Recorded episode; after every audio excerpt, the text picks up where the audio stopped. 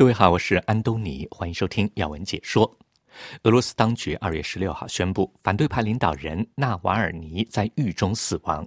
联合国秘书长和人权事务高级专员办事处对此表示震惊，并且呼吁进行公正透明的独立调查。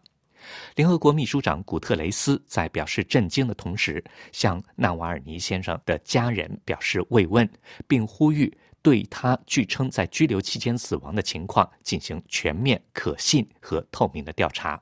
联合国人权高专办的发言人利兹·特罗塞尔也表示，如果有人在被国家拘留期间死亡，则推定是国家负有责任。这种责任只能通过独立机构进行公正、彻底和透明的调查来反驳。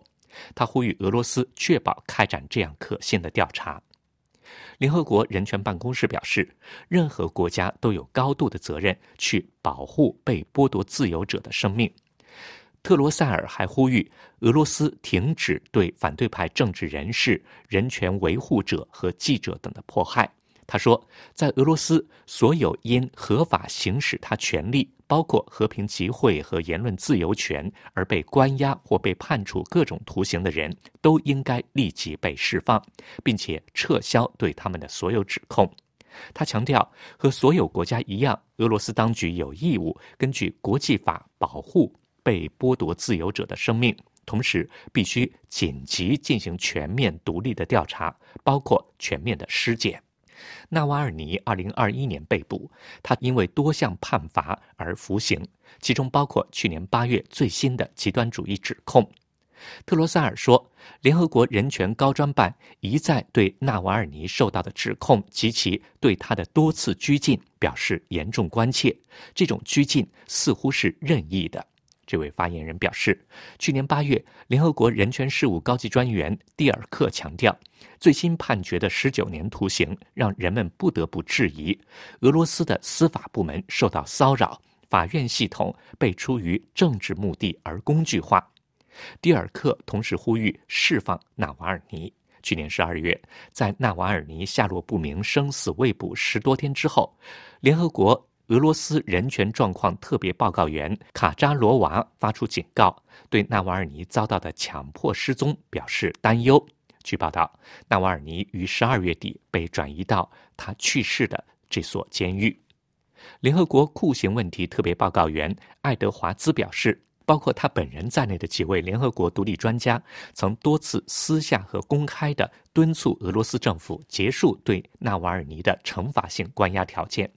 他说：“人权专家们呼吁对纳瓦尔尼遭受酷刑的可信指控进行调查，并告诉当局他非常需要接受医疗，特别是在他于2020年拒信中毒之后。”他说：“我们向克里姆林宫发出的呼吁被这样的公然忽视，对生命之无视到这种境地，这对纳瓦尔尼他的家人和支持者来说是一场悲剧。”对于法治、言论自由和人权来说，今天也是惨淡的一天。从二零零零年代初以来，纳瓦尔尼一直是一位积极的反腐败活动家，并且对俄罗斯总统普京进行直言不讳的批评。他领导抗议活动，并且赢得了大量支持。二零二零年，纳瓦尔尼因诺维乔克中毒受伤住院。诺维乔克是俄罗斯在冷战期间开发的一种神经毒剂。星期四，纳瓦尔尼还通过视频出庭。新闻报道还指出，纳瓦尔尼的发言人正在要求确认他的死亡，并且提供更多细节。联合国人权理事会任命的第一位俄罗斯人权独立专家卡扎罗娃表示，这促使他要问一个简单的问题：下一个是谁？他呼吁释放俄罗斯所有政治犯。他说：“我今天不停地问自己，如果俄罗斯当局继续拖延，不给予所有在俄罗斯被任意拘禁的人的自主和自由，那么下一个人会是谁呢？这些人只是因为他们认真的持有信仰，和平反对乌克兰战争，或者因为他们不赞成政府政策，并且表达了自己的担忧而拘禁。所有这些人，所有这些囚犯都必须被释放。”这样才不会有其他令人震惊的消息。另一名政治犯和人权维护者在俄罗斯被发现死亡。好了，各位，以上听到的是今天的要闻解说，感谢收听。